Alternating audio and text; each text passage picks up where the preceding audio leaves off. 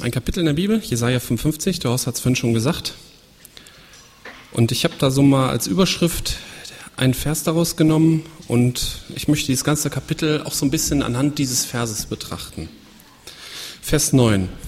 Denn so viel der Himmel höher ist als die Erde, so sind die Wege höher als eure Wege und meine Gedanken als eure Gedanken. Dieser Vers ist eigentlich ziemlich bekannt und der ist so in abgewandelter Form auch schon fast allgemeingut. Vor kurzem Blues Brothers 2000 genommen, äh, gesehen, da kam dann immer, Gottes Wege sind unergründlich. Aber was heißt das? Ich habe erstmal dieses Kapitel in vier Abschnitte unterteilt. Den ersten Abschnitt habe ich mal genannt Gottes Einladung. Vers 1 bis 3. Auf, ihr Durstigen, alle, kommt zum Wasser. Und die ihr kein Geld habt, kommt, kauft und esst. Ja, kommt, kauft ohne Geld und ohne Kaufpreis Wein und Milch. Warum wiegt ihr Geld ab für das, was kein Brot ist, und euren Verdienst für das, was nicht sättigt? Hört doch auf mich und esst das Gute, und eure Seele labe sich am Fetten. Neigt euer Ohr und kommt zu mir. Hört, und eure Seele wird leben. Und ich will einen ewigen Bund mit euch schließen, getreu den unverbrüchlichen Gnaden erweisen an David. Dieser Text scheint an Leute gerichtet zu sein, die Gott nicht kennen. Auf den ersten Blick verkündigt er die bekannte Aussage, Gott meint es gut mit dir, komm zu Gott. Für diejenigen, die Jesus schon kennengelernt haben, klingt das ziemlich bekannt. Das haben wir schon hundertmal gehört. Und das ist ja auch richtig. Es ist ja auch nicht verkehrt, wenn man etwas Richtiges oft hört. Also hier verstehen wir schon so Gottes Gedanken, so im Großen und Ganzen. Andere Leute verstehen bei diesem Text vielleicht nur Bahnhof. Aber wir wollen nicht voreilig sein und deswegen betrachten wir diesen Text ein bisschen im Detail, um zu sehen, was Gott hier eigentlich anbietet. Als erstes kann man feststellen, dass er alle Durstigen anspricht. Gott spricht also nur die an, die Bedarf haben, die Durst haben.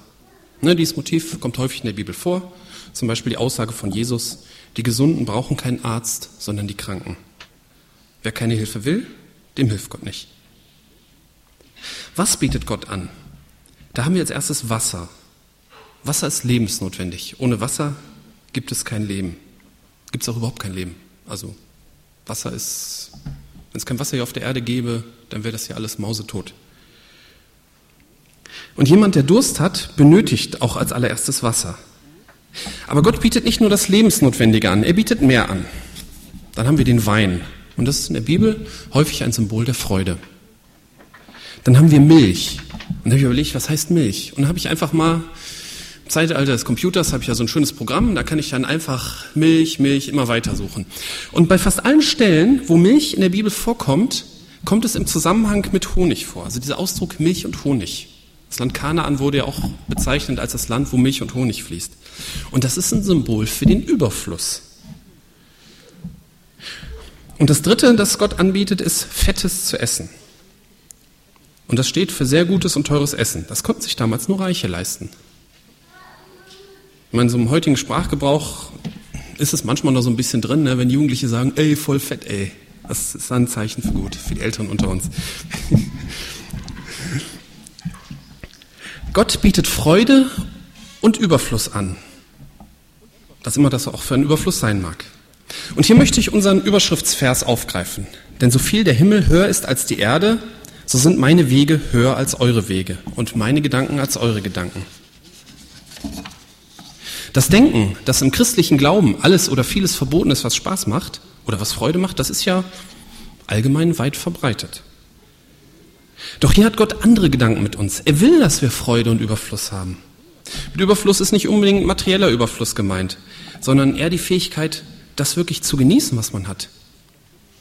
Im Prediger 6, Vers 2 ist die Rede von einem reichen Mann, der alles hat, aber der nicht die Macht hat, es zu genießen. Glück ist unabhängig von Hab und Gut. Es gibt glückliche Arme und es gibt unglückliche Reiche. Es muss sich die Seele halt laben können, so wie es in dem Abschnitt stand. Das heißt natürlich nicht, dass wir als Christen ungerechte Verhältnisse einfach hinnehmen sollen, aber diese Frage würde hier ein bisschen zu weit führen. Der nächste wichtige Aspekt ist, dass wir alles bekommen können, ohne dafür zu bezahlen. Der Ausdruck kauft ohne Geld, der scheint etwas seltsam. Es hätte ja auch stehen können, ihr bekommt alles geschenkt. Aber vielleicht ist dieser Ausdruck gerade für uns Deutsche von Gott hier untergebracht worden. Weil in Deutschland, ne, denkt man ja, was nichts kostet, ist auch nichts. Nur wenn man kauft, bekommt man was Gutes. Qualität kostet halt. Und gerade so in der letzten Zeit, da legen wir doch viel Wert drauf, möglichst viel und Gutes für unsere sauer verdienten Kröten zu bekommen. Ne? Das hat die Werbewirtschaft erkannt und diese Parolen wie Geiz ist geil, die sind ja überall zu sehen.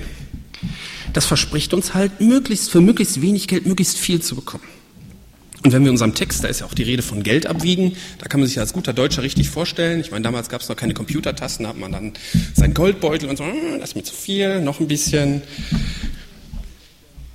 Wir wollen nicht mehr als nötig ausgeben. Und gerade in harten Zeiten muss man sparen.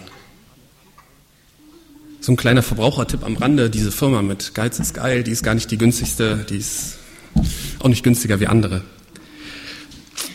Aber nun steht hier, dass man das Gute bei Gott ohne zu bezahlen bekommt. Und hier wird wieder deutlich, dass Gottes Gedanken anders sind. In der menschlichen Welt, da bekommen die Armen ja, Wasser und Brot zum Überleben, wenn sie Glück haben und in einem Staat wohnen, wo es ein Sozialsystem gibt. Ansonsten müssen sie betteln. Die richtig guten Sachen bekommt man aber nur, wenn man Geld hat. Ohne Moos nichts los. Gott bietet nun ohne Geld die lebensnotwendigen Sachen, Wasser und Brot und auch die guten Sachen, Freude und Überfluss an. Und das gibt's alles ganz ohne Leistung. Und damit gibt's auch vor Gott kein Arm oder Reich.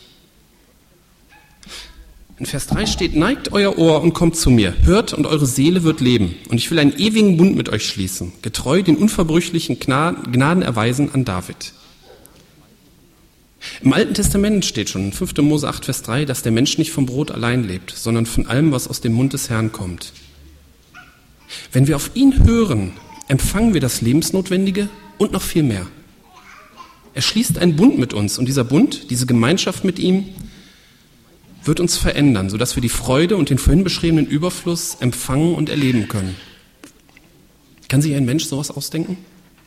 Fast alle Religionen haben die Botschaft, tu dies, tu das, und dann wird Gott auch vielleicht was für dich tun. Das hört sich, das ist so richtig typisch von Menschen erdacht. Ich erarbeite mir mein Heil. Wenn ich viel Gutes tue und viel spende, dann tut Gott auch was für mich. Aber hier bei Gott ist es anders. Wir müssen nur auf ihn hören und den Bund mit ihm schließen. Und als Folge dieses Lebens kommt zum zweiten Abschnitt, man wird zum Zeugnis. Vers 4 und 5. Siehe, ich habe ihn zu einem Zeugen für Völkerschaften gesetzt, zum Fürsten und Gebieter von Völkerschaften. Siehe, du wirst eine Nation herbeirufen, die du nicht kennst, und eine Nation, die dich nicht kannte, wird zu dir laufen, um des Herrn willen, deines Gottes und wegen des heiligen Israels, denn er hat dich herrlich gemacht.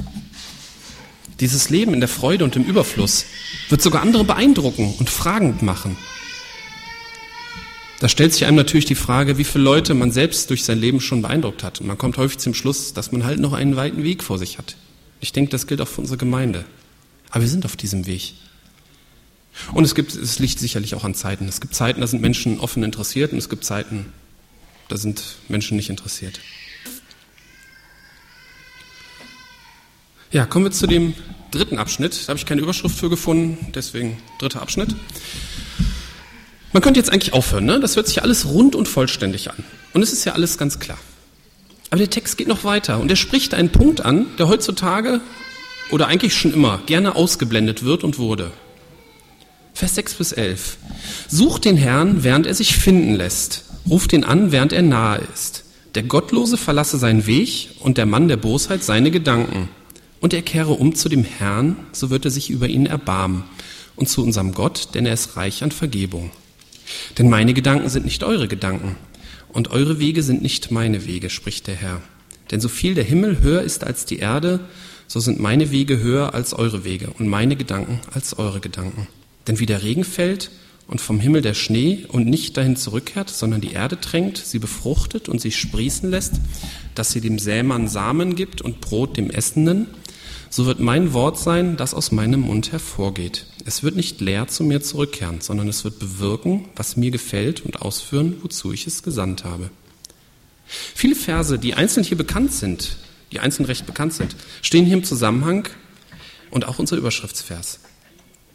Aber zuerst steht hier nochmal die Aufforderung, zu Gott zu kommen. Und dann geht es hier um Umkehr. Der Gottlose soll seinen Weg und der Mann der Bosheit seine Gedanken verlassen und zu Gott umkehren. Und diese ersten beiden Verse dieses Abschnittes, die werfen schon einige Fragen auf. Sucht den Herrn, während er sich finden lässt. Ruft ihn an, während er nahe ist. Daraus folgt, dass es Zeiten gibt, wo er sich nicht finden lässt und eine Zeit, wo er fern ist. Und auch das widerspricht dem typisch, dem üblichen menschlichen Denken. Gerade so hier in Deutschland denken wir doch eher so, dass wenn es Gott überhaupt gibt, dass er es gut findet, wenn wir uns überhaupt mal bei ihm melden. Gott hält sich aus meinem Leben raus und wenn ich ihn mal ganz selten brauche, dann ist er schon da und hört er mich schon. Aber nein, es gibt Zeiten, da ist er nicht da. Und es gibt vielleicht sogar ein zu spät, wo er gar nicht mehr zu finden ist. Gott ist nicht je nach Bedarf verfügbar, sondern er ist souverän und entscheidet selber, wann er angerufen oder gefunden werden kann und wann nicht. Wenn hier, hier jemand unter uns Gott noch nicht kennt und durch das Gesagte nervös wird, dann ist er auf einem guten Weg. Die zweite Frage, die mir hier kam, ist, was ist Bosheit und was ist ein Gottloser? Wenn jemand böse denkt und es nicht ausführt, ist doch eigentlich egal, ne? Oder wenn jemand bewusst ohne Gott lebt, also das, nichts anderes heißt ja gottlos, und niemandem etwas zuleide tut, dann ist das doch okay, oder? Wir kommen da in den gigantischen Themenkomplex, den wir auch öfter, den ich öfter mit meinen Kollegen auf der Arbeit auch diskutiere. Was ist richtig und was ist falsch? Zum Beispiel lange Zeit galt die Sklavenhaltung als völlig normal. Und irgendwann galt sie als falsch. Oder Abtreibung galt lange als Verbrechen und heute akzeptiert sie ein Großteil der Bevölkerung als normal. In manchen Kulturen war es üblich, früher üblich, oder ist zum Teil heute noch, der Bruder Hopprich hatte davon mal erzählt, dass man die getöteten Feinde aufisst. Oder früher war es verboten, wenn Mann und Frau unehelich zusammenlebten. War sogar hier zumindest in Deutschland gesetzlich geregelt, dass das nicht erlaubt ist. Heute gilt es als unüblich, wenn man erst nach der Hochzeit zusammenzieht. Ich musste dafür auch schon irritierte Blicke ernten und wahrscheinlich viele von uns auch. Ich könnte hier noch stundenlang weiter aufzählen. Gibt es einen im Menschen verdrahteten, allgemeingültigen Maßstab, was falsch und richtig ist? Gibt es sowas? In der heutigen Zeit scheint man ja eher so den pragmatischen Weg zu gehen. Ne? Alles, was die Mehrheit nicht stört, ist erlaubt. Und wenn die Mehrheit, wenn die Meinung der Mehrheit sich ändert, dann ändert sich auch der Maßstab. Und wenn man etwas privat macht, was scheinbar keine Auswirkung auf andere Menschen hat, dann ist es sowieso erlaubt. Nun hat Gott hier andere Gedanken. Er verlangt vom Gottlosen und von der Person mit den bösen Gedanken die Umkehr. Vor Gott gibt es eigentlich keine Privatsachen. Und wenn man das mal so ganz ehrlich sieht, eigentlich gibt es im menschlichen Zusammenleben auch nichts wirklich Privates, was so ohne Auswirkung auf andere ist. Also wenn man nicht jetzt gerade auf einer einsamen Insel wohnt. Privates Denken und Handeln hat auch immer Auswirkungen auf das öffentliche Handeln. Wenn ich böse Gedanken habe, dann wirken die sich irgendwann auch irgendwie aus. Man ist also auf alle Fälle immer ein gutes oder schlechtes Beispiel für, für andere. Gott möchte seinen Maßstab für unser Leben geben und unser Leben ganzheitlich in Ordnung bringen. Die dritte Frage, die mir hier in den Sinn kam, entsteht durch den Vergleich mit dem ersten Abschnitt aus dem Kapitel. Es hört sich ja so an, als würde man von Gott alles umsonst bekommen, ne? kauft ohne Geld. Und nur wird hier gesagt, dass man umkehren muss. Man kann zu Gott kommen, wie man ist, aber Gott will nicht, dass wir so bleiben, wie wir sind. Haben wir ja auch vorhin gesungen. Und auch hier hat Gott andere Gedanken, als es bei uns üblich ist. Heutzutage steht man ja so eher auf dem Standpunkt, dass die anderen einen so nehmen müssen, wie man ist. Da kommen dann so Aussagen, ich bin halt so, ich kann nichts dafür, ihr müsst das akzeptieren. Und man will dann unausgesprochen einen Freibrief äh, für sein assihaftes Benehmen haben. Klar, dass eine Persönlichkeit, ja, ja, die schönste Botschaft der Bibel. Er kehre um zu dem Herrn, so wird er sich über ihn erbarmen und zu unserem Gott, denn er ist reich an Vergebung. Hier ist die Rede von Gottes Erbarmen und Vergebung. Wenn man zu Gott umkehrt, dann ist man ja nicht peng ein neuer Mensch. Also die schlechten Gedanken und Gewohnheiten, das ist ja alles noch da. Man kann das auch nicht einfach so ablegen. Man ist ja, wie man ist. Aber hier kommt die Vergebung und der neue Bund ins Spiel. Er will uns vergeben und er hat es ja durch Jesus Tod am Kreuz möglich gemacht. Wer Jesus Kreuzigung für sich in Anspruch nimmt, bei dieser Person vergisst Gott, dass sie gegen Gottes Maßstäbe verstoßen hat. Nichts anderes heißt ja vergeben. Also wenn jemand sagt, ja, vergeben kann ich, aber vergessen nicht, das hört sich ein bisschen komisch an. Außerdem werden wir durch Jesus verändert, sodass auch wir uns wirklich ändern können. Dies ist der neue Bund, an dem wir auch im Abendmahl denken. Ne? Steht im Abendmahlstext, der neue Bund in meinem Blut. Und auf diesen Vers folgt direkt, denn meine Gedanken sind nicht eure Gedanken. Und eure Wege sind nicht meine Wege, spricht der Herr. Denn so viel der Himmel höher ist als die Erde, so sind meine Wege höher als eure Wege und meine Gedanken als eure Gedanken. Auf Gottes Erbarmen und Vergebung trifft diese Aussage am meisten zu. In einer Passage im ersten Korintherbrief ist das, wird das schön beschrieben. 1. Korinther 1, 20 bis 25. Wo ist der Weise? Wo der Schriftgelehrte? Wo der Schulstreiter dieses Zeitlaufs? Hat nicht Gott die Weisheit der Welt zur Torheit gemacht? Denn weil ja in der Weisheit Gottes die Welt durch die Weisheit Gott nicht erkannte, so gefiel es Gott wohl, durch die Torheit der Predigt die Glaubenden zu erretten weil ja sowohl Juden Zeichen fordern als auch Griechen Weisheit suchen. Wir aber predigen Christus als gekreuzigt. Den Juden ein Ärgernis und den Nationen, wo ja auch wir Deutschen zugehören, eine Torheit. Den Berufenen selbst aber, sowohl Juden als Griechen, Christus, Gottes Kraft und Gottes Weisheit. Denn das Törichte Gottes ist weiser als die Menschen und das Schwache Gottes ist stärker als die Menschen. Gottes Erbarmen und Vergebung durch Jesus Tod am Kreuz scheint heute nicht mehr zeitgemäß zu sein. Aber es war auch schon damals für viele eine Albernheit. Also Torheit hört sich so altmodisch an, eigentlich ist es Albernheit oder Dummheit. Und es wird auch für viele eine Albernheit bleiben. Und es ist ja auch logisch. Vieles, was Menschen nicht verstehen, betrachten sie als Albernheit, als Dummheit. Und wenn Gottes Gedanken so viel höher sind als unsere, so wie der Himmel höher ist als die Erde, dann werden wir als Menschen ganz zwangsläufig das meiste nicht verstehen. Und manches kommt uns vielleicht wie Dummheit vor.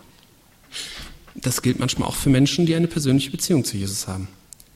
Gott lässt uns manchmal einen Blick in seine Gedanken werfen. Auch einfach dadurch, weil er das Wichtigste davon in der Bibel abgelegt hat.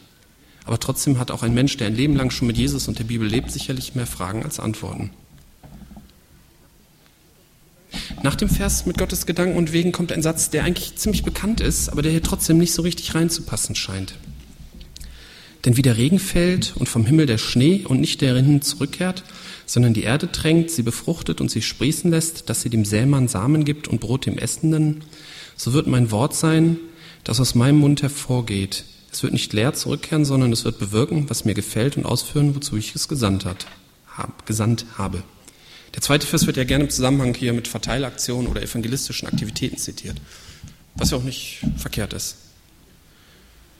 Sicherlich geht es hier nicht um einen direkten Befehl Gottes. Ne? Er spricht und es geschah, wie es in der Schöpfung war weil das würde ja sofort wirksam werden. Sein Wort wird hier mit dem Regen verglichen, der kontinuierlich immer wieder kommt und mittel- und langfristig wird, nämlich mit dem Ziel, Brot und neuen Samen zu erzeugen. Wie können wir das auf das Wort Gottes anwenden? Gottes Wort entspricht hier dem Regen. Und genauso wie das Land regelmäßig den Regen braucht, genauso brauchen wir das Wort Gottes regelmäßig wieder, immer wieder in unserem Leben. Gleichzeitig ist das Wort Gottes für uns das Lebensbrot. Da habe ich vorhin schon zitiert, der Mensch lebt nicht vom Brot allein, sondern von jedem Wort aus Gottes Mund. Und für andere ist es der Samen, der in ihnen wächst, sodass auch sie irgendwann Jesus kennenlernen. Und genau das ist es, was Gott gefällt. Von daher kann man diesen Vers eigentlich nicht so richtig für einmalige Verteilaktionen in Anspruch nehmen. Wir haben jetzt in diesem Abschnitt folgenden logischen Ablauf. Erst die Aufforderung zum Umkehr, zur Umkehr. Denn Gott ist voller Erbarmen und Vergebung. Denn Gottes Gedanken sind höher als unsere Gedanken. Denn Gottes Wort wird bewirken, was Gott gefällt. Jeder Vers wird mit dem Wort denn eingeleitet. Und das Wort denn leitet ja meistens eine Begründung des Vorhergesagten ein. Also ich mache das manchmal so bei Bibeltexten, wenn ich so den Zusammenhang erschließen will, ähm, dass ich gucke, was folgt aus wem. Ne, in der Mathematik hat man da so schöne Folgepfeile, die male ich mir so dann daneben in der Bibel, um so festzustellen, was jetzt auf wem beruht. Aber so gerade der Zusammenhang der letzten beiden Aussagen, der ist nicht so ganz klar. Ne? Gottes Gedanken sind höher als unsere, Gottes Wort wird bewirken, was Gott gefällt. Ich denke, man sollte in diesem Fall die Aussage, dass Gottes Wort bewirken wird, was Gott gefällt, als Beweis für die Aussage sehen dass Gottes Gedanken höher sind als unsere. Denn dass Gottes Wort, und das ist ja letztendlich die Bibel, für uns als Lebensbrot dienen soll, ist für viele Menschen eine Dummheit und nicht nachzuvollziehen. Trotzdem hat Gott sich das so gedacht. Wichtig ist auch, dass die letzte Aussage in diesem Abschnitt Gottes Wort wird wirken, was Gott gefällt, auch ein Beweis dafür ist, dass Gott voller Erbarmen und Vergebung ist. Denn er, sendet ja, er macht das ja, er sendet ja kontinuierlich sein Wort, um halt in vielen Menschen den Samen zu legen, damit sie ihn kennenlernen. Er will ja, dass sie ihn kennenlernen, dass sie Vergebung und Erbarmen erfahren. Kommen wir zum letzten Abschnitt. Da ist die Rede von fruchtbarem Land. Denn in Freude werdet ihr ausziehen und in Frieden geleitet werden. Die Berge und die Hügel werden für euch in Jubel ausbrechen und alle Bäume des Feldes werden in die Hände klatschen. Das würde ich ja gerne mal sehen. Nee.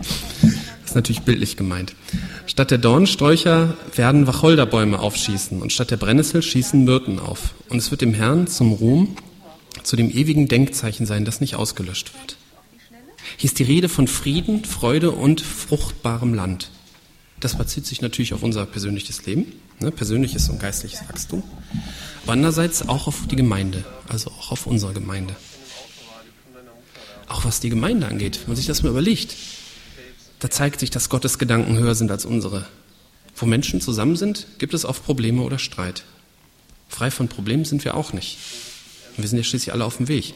Aber wir sollten uns immer vor Augen halten, wir sind keine Gemeinschaft, die sich aufgrund von gemeinsamen Interessen gefunden hat oder gemeinsamen Sympathien, wie vielleicht ein Kegelclub oder so. Sondern wir sind, so aus menschlicher Sicht, ein völlig zusammengewürfelter, willkürlich zusammengewürfelter Haufen.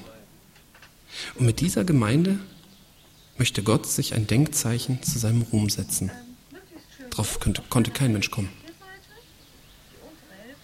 Und ich denke, dass die Gemeinde und auch unsere Gemeinde eine geniale Idee Gottes ist. Ja, Zusammenfassung. Ich habe überlegt, was, wie soll ich das alles nochmal zusammenfassen? Aber ich möchte einfach nur den Überschriftsvers nochmal vorlesen. Denn meine Gedanken sind nicht eure Gedanken. Eure Wege sind nicht meine Wege, spricht der Herr. Denn so viel der Himmel höher ist als die Erde, so sind meine Wege höher als eure Wege und meine Gedanken als eure Gedanken. Amen.